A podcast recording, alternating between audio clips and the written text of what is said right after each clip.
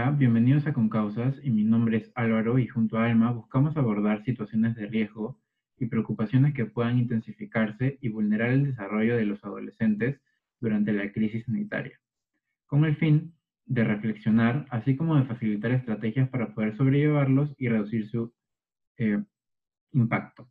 En este episodio abordaremos la convivencia familiar. Por ello, nos acompañará María del Pilar Mendoza. Ella es especialista en temas de tutoría y orientación educativa y orientación educativa, que se ha desempeñado como responsable de tutoría de la Dirección de Educación Secundaria del Ministerio de Educación y actualmente es docente de la Facultad de Educación de la Pontificia Universidad Católica del Perú y de la Universidad Nacional Mayor de San Marcos. Bienvenida, profesora María del Pilar. Bienvenido. Eh, muchas gracias Álvaro y, Alma eh, por este espacio que es tan importante para hablar de temas de interés de todos. Claro, sí, es una oportunidad importante para poder conversar sobre los temas que justamente están afectando a nuestros hogares. Y uno de ellos es que ahora en esta en esta crisis, la convivencia en el entorno familiar, en dentro de los hogares ha aumentado y se, se ha intensificado producto mismo del licenciamiento. Entonces, ante ello surge la pregunta de si es normal que aumenten los malentendidos, los problemas con nuestros padres, con nuestros familiares, incluso con amistades, en todo este contexto, y, y, si nos debemos sentirnos mal por ello. Eh, muchas gracias, Alma, por tu interesante pregunta. Eh, de acuerdo con lo que manifiestas, eh, la, la, pandemia y, la cuarentena que hemos estado viviendo hasta hace algunas semanas ha, presentado, ha representado para todos nosotros una situación nueva a la que no hemos tenido un tiempo para prepararnos. ¿no? Entonces a todos nos ha, nos ha encontrado esta situación de la pandemia y la cuarentena eh, de imprevisto y cada quien está haciendo su mejor esfuerzo en este contexto. ¿no? Pero es verdad que esta pandemia ha afectado la vida de todas las personas, ¿no? En diferentes aspectos. Por un lado está el aspecto económico, porque ahorita muchos padres están atravesando una inestabilidad económica. Por otro lado, también ha afectado nuestras interacciones con nuestros amigos, nuestras amigas, nuestras familias, ya que hasta ahora hay prohibiciones y restricciones para poder encontrarnos y movilizarnos también ha afectado el aspecto académico, ¿no? Porque ahora estamos llevando las clases, los adolescentes y las adolescentes desde el hogar, a través de recursos nuevos que antes quizás no se habían empleado, como la televisión, eh, las computadoras, las laptops, el internet, el Zoom y demás estrategias que las y los docentes están empleando ahora. Y el hecho de estar en la casa las 24 horas del día, ¿no? Interactuando con, con, las, con los diferentes miembros de nuestra familia también es un cambio radical porque normalmente siempre hemos estado en casa, pero también hemos tenido otros espacios de interacción fuera de ella, ¿no? Ahora, cada familia está viviendo la cuarentena de manera diferente porque cada familia tiene sus propias características, como el número de miembros, la casa en la que vive, pero todos están tratando de llevarla de la mejor manera, ¿no? Sin embargo, el estar compartiendo estos espacios las 24 horas del día, eh, durante estos largos periodos de tiempo y bajo estas circunstancias de cambios constantes, que nos generan en las personas incertidumbres, preocupaciones y miedos, ¿no? Eh, puede favorecer a que, como tú mencionabas, eh, se presenten malos entendidos y desacuerdos en el hogar. Pero es importante también mencionar que eh, los conflictos en sí no son malos, ¿no? Los conflictos son parte de la vida, siempre están presentes, tenemos conflictos en la escuela, en el trabajo, con nuestras parejas, con nuestros amigos, nuestros hermanos. El conflicto en sí es también una oportunidad, una oportunidad de aprender, una oportunidad de que surjan nuevos valores, una oportunidad de tomar decisiones y hacer cambios que son necesarios. Entonces, el reto aquí, el desafío es cómo vamos a enfrentar esos conflictos, ¿no? ¿Qué es lo que vamos a hacer frente a ellos? Y la idea es que la manera en la que lo podamos resolverlo sean las mejores, ¿no? Tomando en cuenta lo que nosotros queremos, pero también lo que quieren las otras partes, ¿no? Porque en un conflicto si hay más de una parte, ¿no? Siempre hay dos, tres partes eh, involucrados. Entonces, el desafío es eh, comunicar, por un lado, lo que nosotros buscamos, qué es lo que nos genera quizás algún malestar, qué es lo que queremos, y por otro lado, también ponernos en el zapato de la, de la otra parte y escuchar sus razones, porque cada parte tiene sus razones. Y buscar soluciones conjuntas con las que todos estemos satisfechos, ¿no? Y en ese buscar soluciones conjuntas es lograr algunas cosas que queremos, pero por otro lado también ceder frente a, frente a otras, ¿no? Entonces, Eh, eso es lo que debemos buscar, ¿no? Afrontar los conflictos, no ponerlos debajo del, tapete y hacer que no existen, sino buscar enfrentarlos de la mejor manera, buscar soluciones en las que todos podamos sentir de alguna manera que eh, están siendo satisfechas nuestras necesidades. Ahora, como, como nos comenta, actualmente es importante que en los hogares podamos resolver de manera conjunta los, los conflictos que, que puedan surgir y, intensificarse durante esta pandemia que todos estamos. Ante esta situación se nos venía a la cabeza otra pregunta que justamente está vinculada a cómo abordamos o cómo resolvemos los conflictos en nuestras casas, ¿no? Y este iba más o menos por el lado de si resultaba adecuado generar eh, un espacio de crianza positiva entre padres e hijos, o las personas que, o nuestros tutores, ¿no? Quienes estén a cargo de nosotros, ya puede ser nuestro abuelo o abuela también. Y por qué el castigo físico no debería ser una alternativa que eh, la familia deba seguir para poder corregir o resolver los problemas que podamos tener en, el, en la casa. Muchas gracias por la pregunta. Es importante lo que mencionas porque la sociedad peruana muchas veces justifica el castigo físico y lo ve como una, un medio válido de educación o de cambiar alguna conducta indeseada, ¿no? Pero es importante aquí eh, marcar claramente la diferenciación en que un castigo físico no es un método para poder educar a una persona, ¿no? Y que en realidad las consecuencias negativas y los problemas que trae consigo el emplear el castigo físico son mucho mayores a los beneficios que podemos obtener de él. Lamentablemente, eh, la, cuanto más adulta es la generación, quizás ha sido más expuesta a este castigo físico y lo toma como una, una manera válida de educar, pero no es así. ¿no? También hay que entender que la personalidad de cada, de cada individuo es distinta y no todos reaccionamos de la misma manera al, castigo físico. Y el castigo físico trae diferentes tipos de consecuencias. Por un lado, a nivel de la autoestima del niño o del adolescente, afecta gravemente la, autoestima, ¿no? Eh, se siente mal, se siente eh, vulnerado en su integridad por otro lado, no nos ayuda a corregir ninguna actitud, porque en realidad el niño o el adolescente deja de hacer aquello que el padre quiere que deje de hacer, pero no porque lo ha razonado y entiende por qué no debe hacer eso o qué otras cosas podría hacer en lugar de lo que está haciendo, sino porque tiene miedo al castigo, a la bofetada, al golpe que el padre o madre le puede dar. Por otro lado, también genera resentimiento, ¿no? Nadie puede estar eh, contento con una persona que le ha golpeado, ¿no? Entonces, ahí también se puede romper el vínculo entre padre e hijo, ¿no? Puede sentir cierto rencor y ningún padre tampoco quiere eso, al contrario, quiere tener un vínculo positivo con sus hijos e hijos de cercanía, ¿no?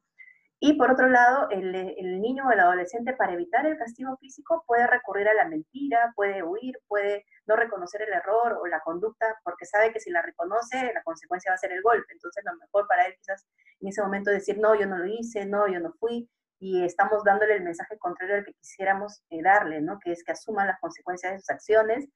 Entonces, eh, el castigo físico siempre va a tener consecuencias físicas, por un lado, también emocionales, y puede generar conductas agresivas, porque si el niño lo que ve es violencia en el hogar, es muy probable que también recurra a la violencia para solucionar los problemas que puede tener en diferentes entornos. Entonces, tenemos que ser consecuentes. Si le decimos a los niños que no recurran a la violencia para solucionar problemas, entonces nosotros tampoco deberíamos como padres o madres recurrir a la violencia para hacer algún cambio. Entonces acá lo más importante es que el niño entienda por qué pasan las cosas, por qué está haciendo lo que está haciendo, que él pueda identificar sus emociones, sus sentimientos, por qué hizo lo que hizo, ¿no? Por qué quizás golpeó al hermano, le quitó el juguete, o tiró alguna cosa, o hizo un berrinche, ¿no? Que pueda verbalizar sus emociones, entender por qué está haciendo lo que está haciendo, ponerle palabras a esas emociones y por otro lado buscar otras maneras de expresar su malestar, ¿no? Que no sea golpeando, quitando o rompiendo cosas, sino que pueda encontrar diferentes maneras de canalizar sus emociones, ¿no? Y que por otro lado se sienta reconocido por el padre o la madre. Si un niño reacciona de una manera que no queremos, entender que es un niño, que es un adolescente. Un niño y un adolescente están en formación constante, o sea, no están listos. No es lo mismo que un adulto venga y te grite que un niño grite.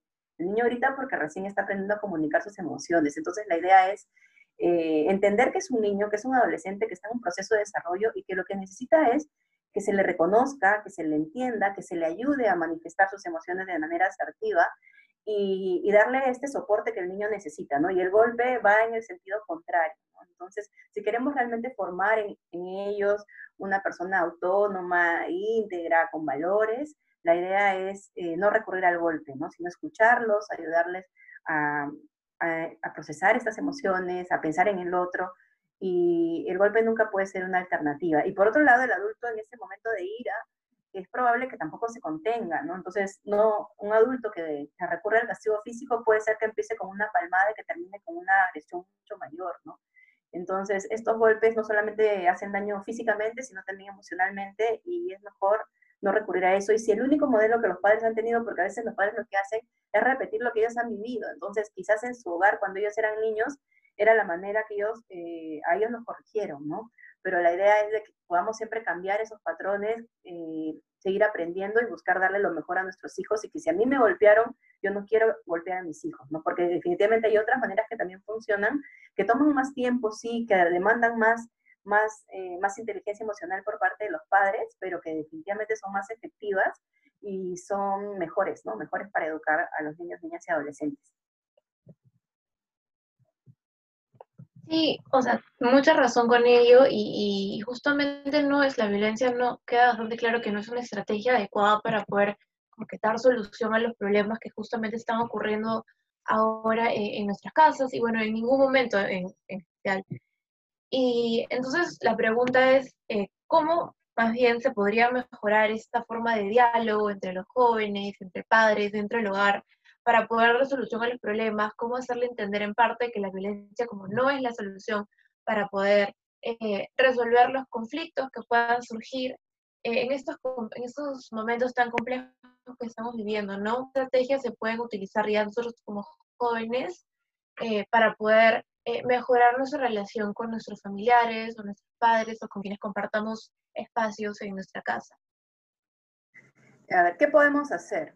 Por un lado, a nivel de familia es importante tener estructuras, ¿no? Tener estructuras, tener horarios, es importante, eso nos ayuda a organizarnos y saber cuáles son los mejores momentos para conversar y cuáles son los momentos menos inapropiados. Quizás si el papá o la mamá está trabajando a full y que venimos, interrumpimos, puede generarse un conflicto. Entonces, tener una estructura, saber cuáles son las responsabilidades de cada miembro del hogar, nos ayuda, ayuda a toda la familia a saber qué se espera de mí como hijo, qué espero yo de mis padres, cuáles son los roles, desde las cosas pequeñas hasta las cosas más complejas, ¿no? Y en ese, en ese marco es importante también repartir las obligaciones, porque en una casa todos tenemos obligaciones. Y es importante asumir de que por más chiquito que sea, o más grande que sea, o más adolescente que sea, todos debemos contribuir a que ese hogar funcione de la mejor manera y ahí tenemos que asumir también responsabilidades. Para los padres, el consejo sería eh, que piensen en las necesidades de sus hijos, ¿no? Y qué hay detrás de los comportamientos cuando es muy chiquito, cuando es adolescente, siempre detrás de lo que hacemos hay razones. Entonces, por ahí es buscar entender eh, cuáles son las necesidades, cuáles son los orígenes de esos comportamientos que quizás pueden generar conflicto en, el hogar, quizás está frustrado el adolescente porque no puede conversar con el amigo, la amiga, y es válido, ¿no? Ahora no todas las casas tenemos tantos eh, dispositivos tecnológicos como para que todos estemos interactuando todo el tiempo con todos, lo que quisiéramos y reconocer también que el niño y el adolescente necesita esos espacios de interacción con sus amigos, con sus compañeros, y que ahora se han visto cortados también de manera bastante radical, ¿no? Entonces, entender las necesidades de nuestros hijos e hijas es importante. Eh, tener expectativas altas, ¿no? Es como esto del efecto Pygmalion, ¿no? Si un padre tiene expectativas altas de sus hijos, es muy probable que sus hijos lleguen a, a, cumplir esas expectativas. Pero si por el contrario yo pienso que, ay, no, este mi hijo un problemático, no le van nunca bien en las matemáticas o lo que sea, es muy probable que esa profecía se cumpla. Entonces, es importante tener expectativas altas sobre nuestros hijos e hijas, porque se ha demostrado de que si tú, tú tienes expectativas altas, tus hijos van a llegar lejos, ¿no? Y lo mismo viceversa, ¿no? Si los hijos tienen expectativas altas de sus padres, también los van a ayudar a ellos a ser mejores padres, ¿no? Eh, por otro lado, es importante a los padres también que eduquen con el ejemplo. Más allá de lo que uno les puede decir, los chicos aprenden de lo que ven, ¿no? Entonces ahí es cuestión de pensar cómo nos relacionamos con la pareja, con el papá y la mamá, con nuestro, cómo, cuál es nuestra perspectiva frente al trabajo, eh, frente a los abuelos. Entonces todo eso también está transmitiendo mensajes. Y para los hijos los consejos podrían ser, o los tips, es primero que escuchen activamente, ¿no? A veces estamos acostumbrados a dar respuestas, pero no a escuchar. Entonces, para poder dar una respuesta clara, eh, puntual y que sea justamente lo que se necesita, que sea una respuesta pertinente, lo primero es escuchar. Entonces, escuchemos. A nosotros como adolescentes queremos que nos escuchen, pero también es importante escuchar a nuestros padres y a nuestras, madres, familiares, apoderados, ¿no? Escucharnos, porque esta situación de estrés es para nosotros como adolescentes o ustedes eh, que nos escuchan, pero también es para sus padres. Sus padres están viviendo en una situación de estrés, entonces escuchemos lo que ellos nos quieren decir, eh, escuchemos lo que comunican, no solamente con las palabras, sino con los gestos, y entendamos también que ellos son de otra generación y comunican las cosas de manera diferente. Quizás son más pausados, quizás dan más detalles, y quizás nosotros, ustedes que son jóvenes quieren todo más rápido. Entonces, eh, ponernos un poco en los zapatos de ellos y escuchar lo que nos dicen es importante. Por otro lado, tomar la iniciativa. Quizás algunos padres no están tampoco muy acostumbrados a buscar estos espacios de comunicación con sus hijos e hijas. Y si eso no pasa, si mi papá o mi mamá no me pregunta qué siento o qué opino sobre este tema que nos afecta a todos, entonces también podemos buscar la iniciativa, ¿no? Decirle, papá, mamá, quiero conversar sobre este tema, este tema me preocupa. Nadie es adivino en esta, en esta vida, nadie puede imaginar lo que pasa por la mente de la otra persona las parejas no pueden imaginar lo que pasa por la mente de su compañero, ni los hijos lo que pasa por la mente de los padres. Entonces, la mejor manera es buscar estos espacios, tomar la iniciativa si es que no, no, no, no hay por la iniciativa de la otra parte, y verbalizar aquello que nos pasa, ¿no? Si yo como adolescente me incomoda esto, no poder hablar con mis, con mis compañeros, o me incomoda quizás que mi hermano menor me esté interrumpiendo constantemente cuando estoy en clase, comunicar y buscar soluciones, ¿no? Entonces es importante decir, no solamente mostrar una, una actitud de que me molesta, sino decir qué es lo que me molesta, ¿no? Por otro lado, hacer preguntas, es válido hacer preguntas, ¿no? ¿Qué está pasando? Eh, si hay algo que queremos saber, es importante preguntar. Y cuando ya tengamos este espacio de comunicación con los padres, eh, como habíamos dicho, escucharlos, evitar interrumpirlos, ¿no? Escuchemos primero lo que nos tiene que decir, esperemos que termine de expresar sus ideas aun cuando quizás no estemos de acuerdo con lo que nos está diciendo. Definitivamente hay, un, hay una diferencia generacional entre nuestros padres y ustedes que son adolescentes y cada uno va a tener su punto de vista según las situaciones que ha vivido, ¿no? Entonces, por más que no estemos de acuerdo quizás con lo que nos está diciendo, primero escuchemos, ¿no? Y eh, por otro lado, también es importante conocer a nuestros padres. Nosotros queremos que nos conozcan, pero también debemos conocerlos a ellos, ¿no? Cuáles son sus intereses, cuáles son sus gustos, buscar quizás espacios para compartir más allá de simplemente hablar, ¿no? Para fortalecer el vínculo. Si yo sé que a mi papá, por ejemplo, a mi mamá le gustan las series de misterios o policiales, quizás un espacio para compartir con ellos es ver una serie policial. No sé, si a mi papá le gusta pintar o armar algo, quizás también me involucro en eso, porque estamos juntos las 24 horas del día. La idea es ver cómo aprovechamos ese tiempo. Esta es una situación diferente a lo que hemos vivido antes y no sabemos cuándo va a terminar y tampoco sabemos cuándo vamos a volver a tener una situación así. Entonces, aprovechemos, miremoslo desde el punto de vista positivo, eh, como una oportunidad para conocer a mi papá y a mi mamá, que quizás antes los veía muy poco en la mañana o en la noche, y ahora los tengo ahí, quizás están ocupados igual, pero los puedo ver, sé que están ahí. Entonces, aprovechemos este, este tiempo para generar también esos recuerdos que a un futuro nos van a hacer eh, eh, felices recordar estos momentos, ¿no? Es verdad, hay momentos tensos, pero también hay momentos que podemos disfrutar con ellos, ¿no? Entonces, por otro lado, también es importante el reconocimiento a nosotros nos gusta que nos digan cosas bonitas, ¿no? No creo que haya una persona a la que no le guste. Cuando alguien, una amiga tuya te dice, ay, qué, qué bacán que eres, eres súper pilas, gracias por estar ahí, uno se siente bien. Cuando tu pareja, si es que por ahí la tienen los chicos, te dice, oye, te quiero, eres lo máximo, eres el chico más guapo, la chica más guapo, la más inteligente, uno se siente bien, o sea, ¿quién no se siente bien? Entonces, a veces somos también un poco mezquinos con nuestros padres, ¿no? Nuestros padres y madres están haciendo su mejor esfuerzo. No hay padre o madre que no quiera algo bueno para su hijo, bueno, son muchas, muy raras las excepciones. Entonces también seamos capaces de reconocer que en este contexto tan complicado ellos están haciendo su mejor esfuerzo y si se preocupan por el trabajo, y si se preocupan por, no sé, por las compras o algo, es porque están pensando en nosotros, ¿no? Porque cuando uno ah, es padre o madre, ya las prioridades cambian, ¿no? Ya no piensas en ti, sino piensas en tus hijos y quieres darle lo mejor. Entonces reconocer, papá, qué bien que esto te haya salido bien, o o gracias por lo que estás haciendo, también ayuda a fortalecer esos vínculos, ¿no? Entonces evitemos juzgarlos, tratemos de ponernos en sus zapatos, reconozcamos aquellas cosas que están haciendo bien, reconozcamos que, que están, se están esforzando y que nosotros valoramos eso, ¿no? Si estamos estudiando, si seguimos estudiando en un colegio, ellos están viendo que tengamos los, los accesorios, que tengamos, si vamos a uno particular por ahí quizás, o algún curso extra de inglés o lo que sea, o sea, ellos se están esforzando por darnos lo mejor y es importante reconocérselo, diciéndoselo y por otro lado también esforzándonos nosotros, ¿no?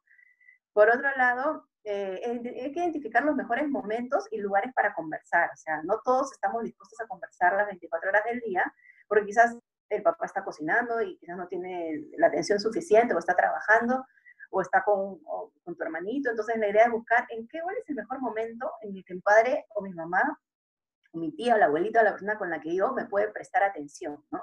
Entonces, eh, eh, si quiero conversar con ellos, buscar los mejores momentos para no recibir una respuesta como que ahorita no, ¿no? Y si somos padres y sabemos que ahorita no, está bien, le podemos decir ahora no, pero ¿qué tal si conversamos en la noche? ¿Qué tal si conversamos a la hora del almuerzo? No decir simplemente no, sino buscar una alternativa. Y cuando nuestro papá o nuestra mamá nos esté dando este tiempo, evitar estar con el celular o alguna distracción. No estemos mirando la televisión ni el celular. Ya, si yo he dicho que voy a hablar con mi papá por ese momento, me desconecto y recordemos qué es lo, cómo nos gustaría a nosotros que nos escuchen, ¿no? Entonces, de la misma manera que quisiéramos que nos escuchen, nosotros también deberíamos dar ese trato, ¿no?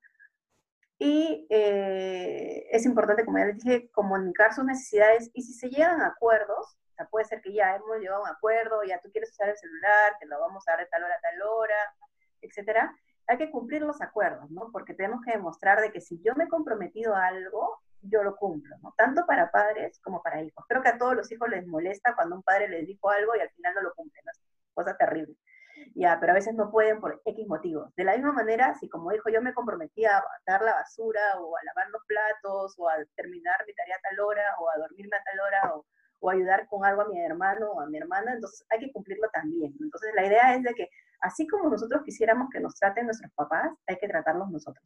Obviamente somos adolescentes, no siempre estamos en el, con el mejor ánimo, no porque los adolescentes sean conflictivos, porque eso es un mito, ¿ah? sino porque somos personas y bueno, no todo el tiempo estamos con el mejor ánimo, es decir, ¿no? En la cuarentena estamos así como su vida.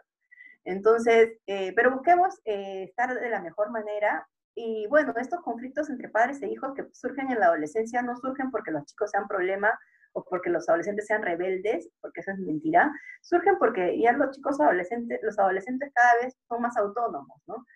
Y en ese conseguir su autonomía empiezan a, negociar nuevas dinámicas con sus padres, ¿no? Cuando uno es chiquito, tiene ocho años, eh, no sé si se acuerdan, si su mamá le decía, o su papá, acompáñame al mercado, tú decías sí, y ibas feliz y contento, ¿no? Cuando eres adolescente te dicen, acompáñame al mercado, ah, ya no quieres, porque ya tienes que hacer otras actividades.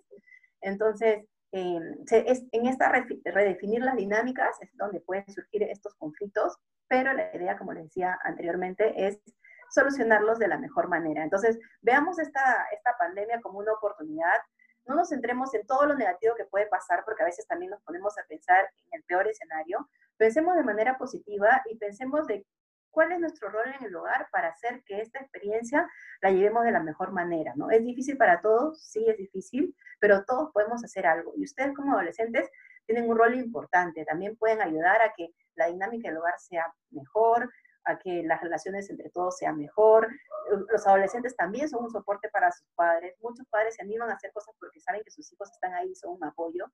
Entonces, sean ese apoyo que sus padres necesitan. Si ustedes también necesitan algún tipo de apoyo, comuniquen. Como les decía, nadie es adivino, nadie les va a leer la mente. Entonces, comuniquen lo que necesitan, busquen los mejores momentos, tengan las mejores actitudes y que esta experiencia eh, de acá a unos años nos recordemos con cariño, ¿no? Bueno, pasamos esto, lo pasamos como familia, nos ayuda a ser mejores personas, mejores, ser una, una, familia más unida y lo superamos juntos y estamos todos completos, todos juntos, que eso es lo que todos queremos, ¿no? Y bueno, cuídense mucho, esto tiene para rato tristemente, Así que a ponernos la mejor cara y no dejar de soñar, ¿no? Porque el que estemos en estas condiciones no nos tienen que impedir lograr nuestras metas. Así que si quieren ingresar a la universidad, sigan preparándose. Eh, herramientas hay un montón, así que busquen, quizás ahora ya no pierden tiempo en transportarse, busquen cursos de idiomas, aquello que a ustedes les interesa, háganlo, ¿no? No, no, no, no se queden como en stand-by, el mundo no ha parado y la gente sigue preparándose, sigue logrando sus metas, así que sigan adelante y que esta sea una buena experiencia para todos, ¿no? Eso sería por el momento, chicos. No sé si habría alguna pregunta adicional.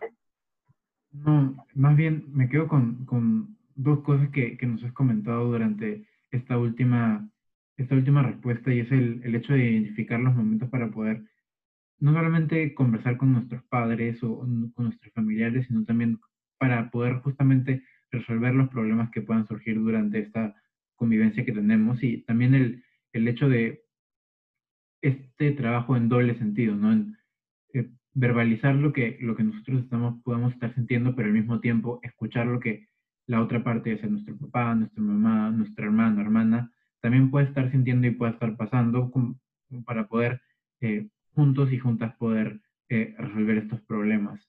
Muchas gracias, profesora, por habernos acompañado y por habernos ayudado a poder resolver estas dudas que teníamos y que estamos seguros que van a ser de mucha ayuda para todos y todas. Muchas gracias a ustedes. Estamos en contacto cualquier cosa. Hasta luego.